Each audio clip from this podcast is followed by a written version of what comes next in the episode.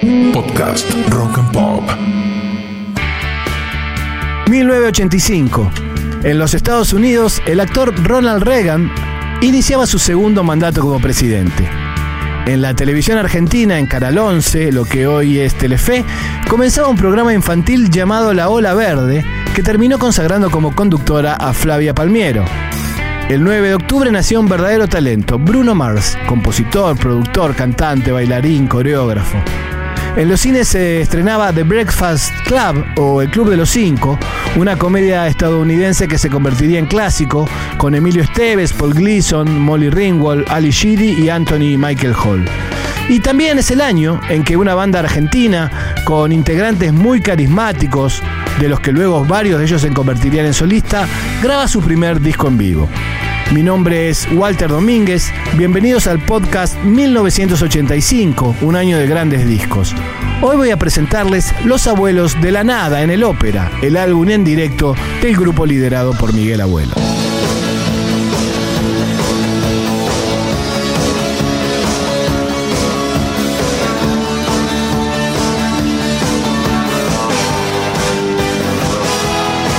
Los Abuelos de la Nada son una de las bandas más importantes que dio la Argentina en la reapertura democrática.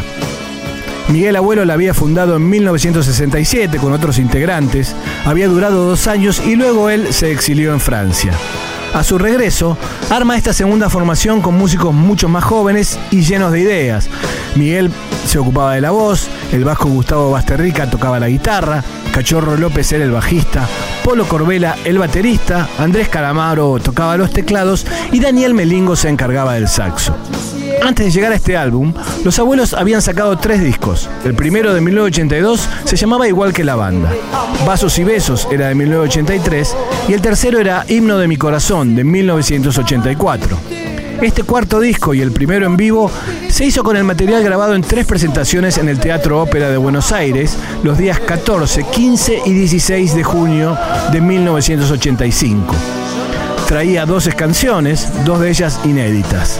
Zigzag, la que abre el disco, es una. La música es de Cachorro López y la letra tiene la pluma característica de Miguel Abuelo. Si algunas veces me adelanto y otras voy atrás, quiero verte en zigzag y digo, buena suerte, dame esa dicha ya, no me prives de tu beldad. Y siento crepitar luces en mi futuro, apasionado por llegar.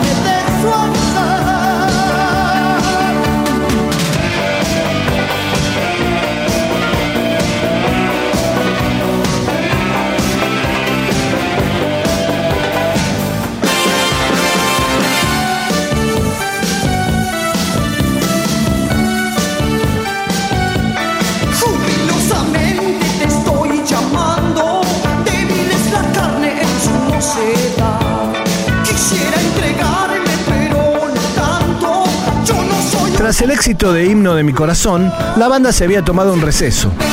Cuando llegó el momento de grabar los recitales del ópera, Gustavo Basterrica decidió irse del grupo.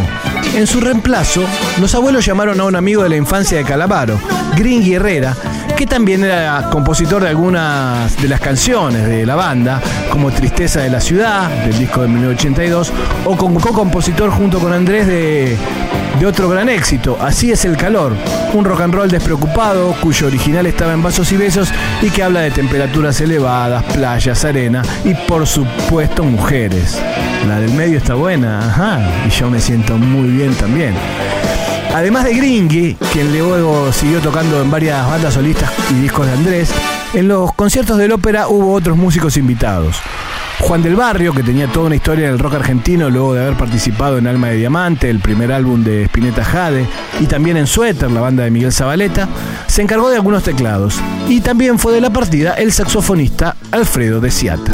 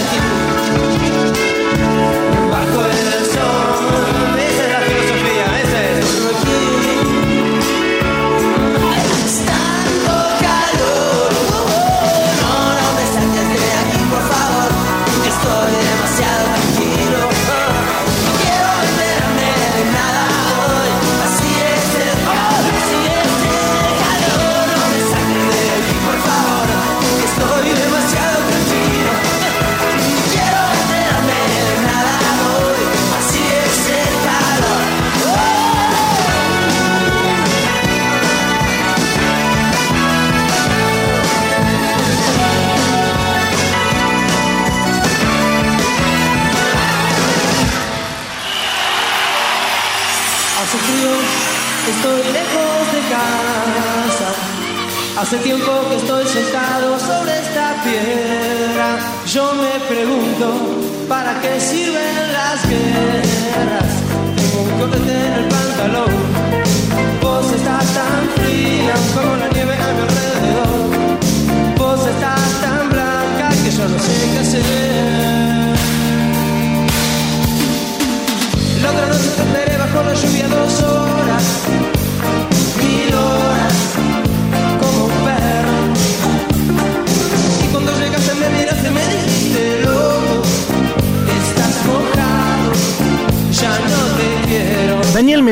en el saxo y en el clarinete estuvo en Los Abuelos de Nada desde los inicios de esta segunda y exitosa formación.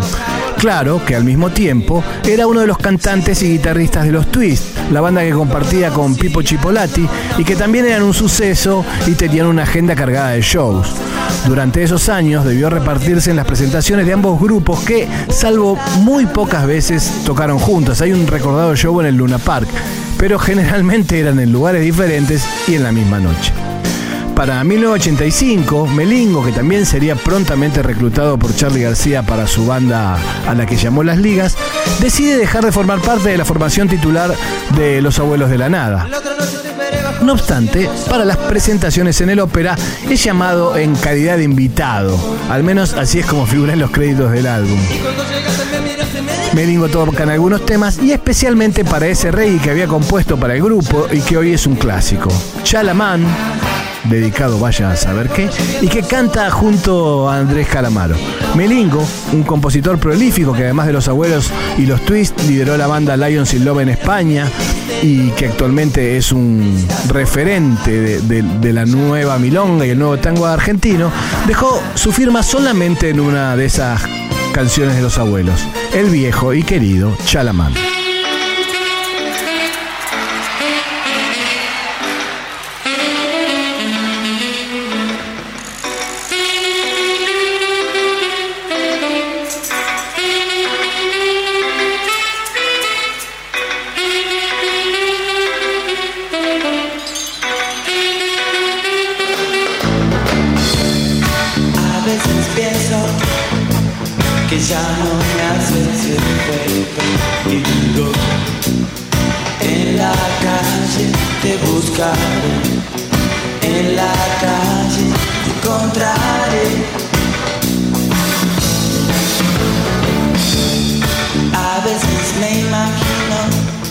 Cara en la multitud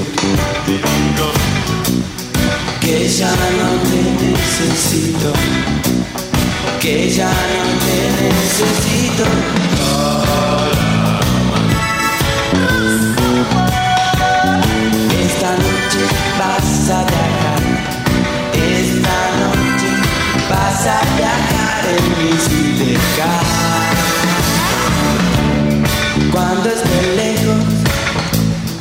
Pase para volver.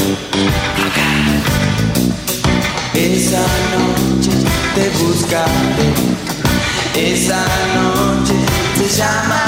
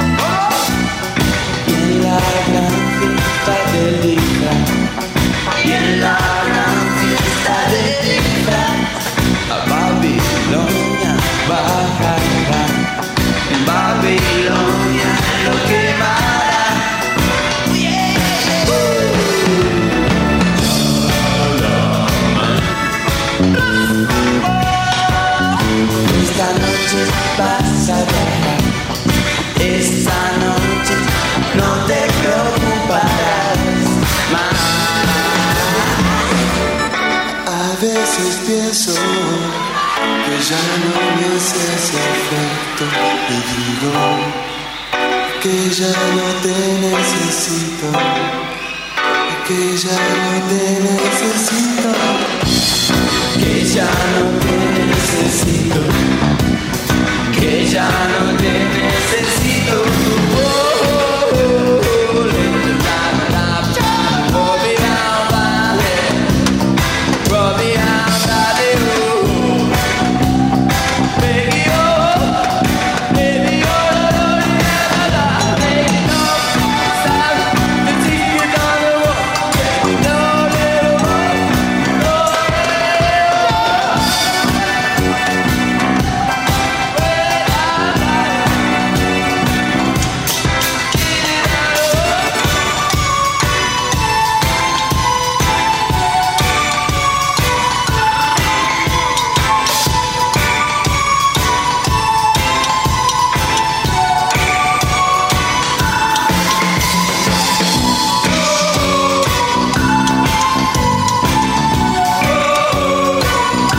Sobre la palma de mi lengua vive el himno de mi corazón.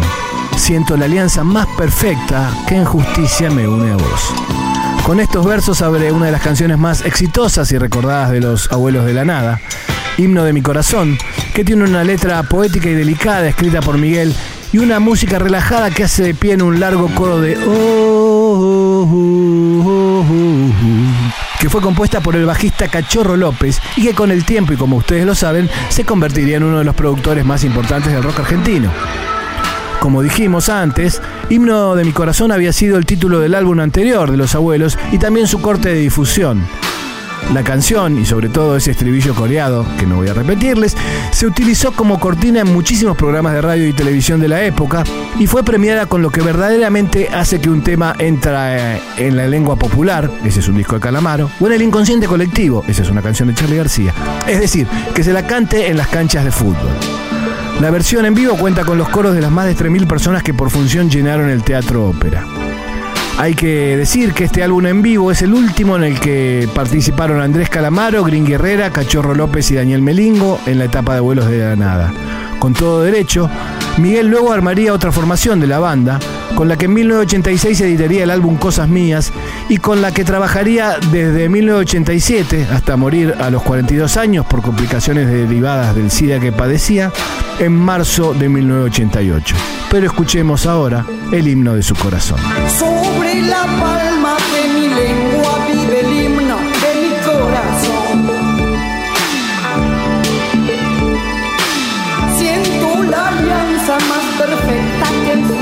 Justicia me une a vos. La vida es un libro útil para aquel que puede comprender.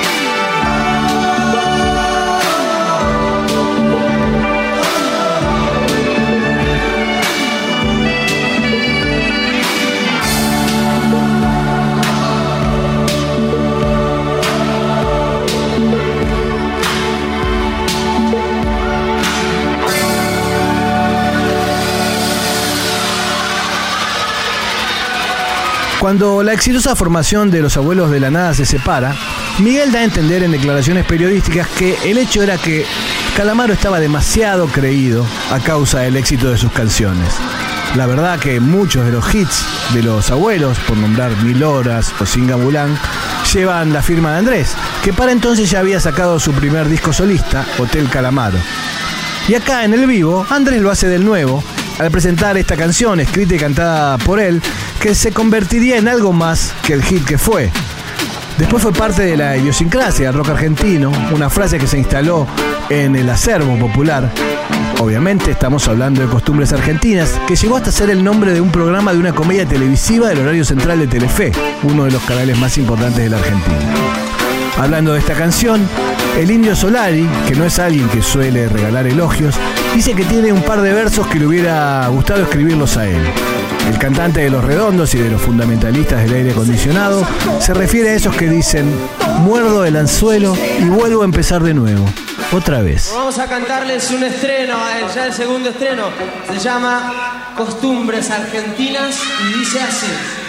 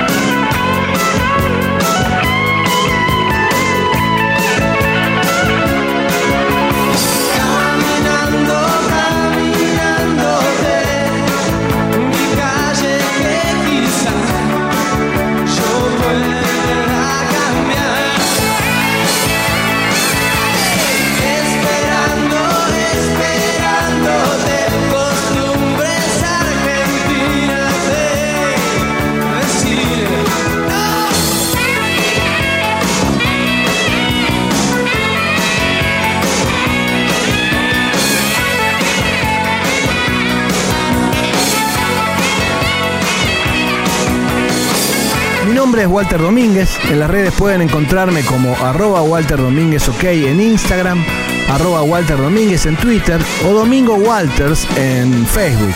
Espero que les haya gustado este capítulo de 1985, un año de grandes discos, y que nos reencontremos pronto en cualquiera de los formatos de nuestra querida Rock and Pop. Podcast Rock and Pop.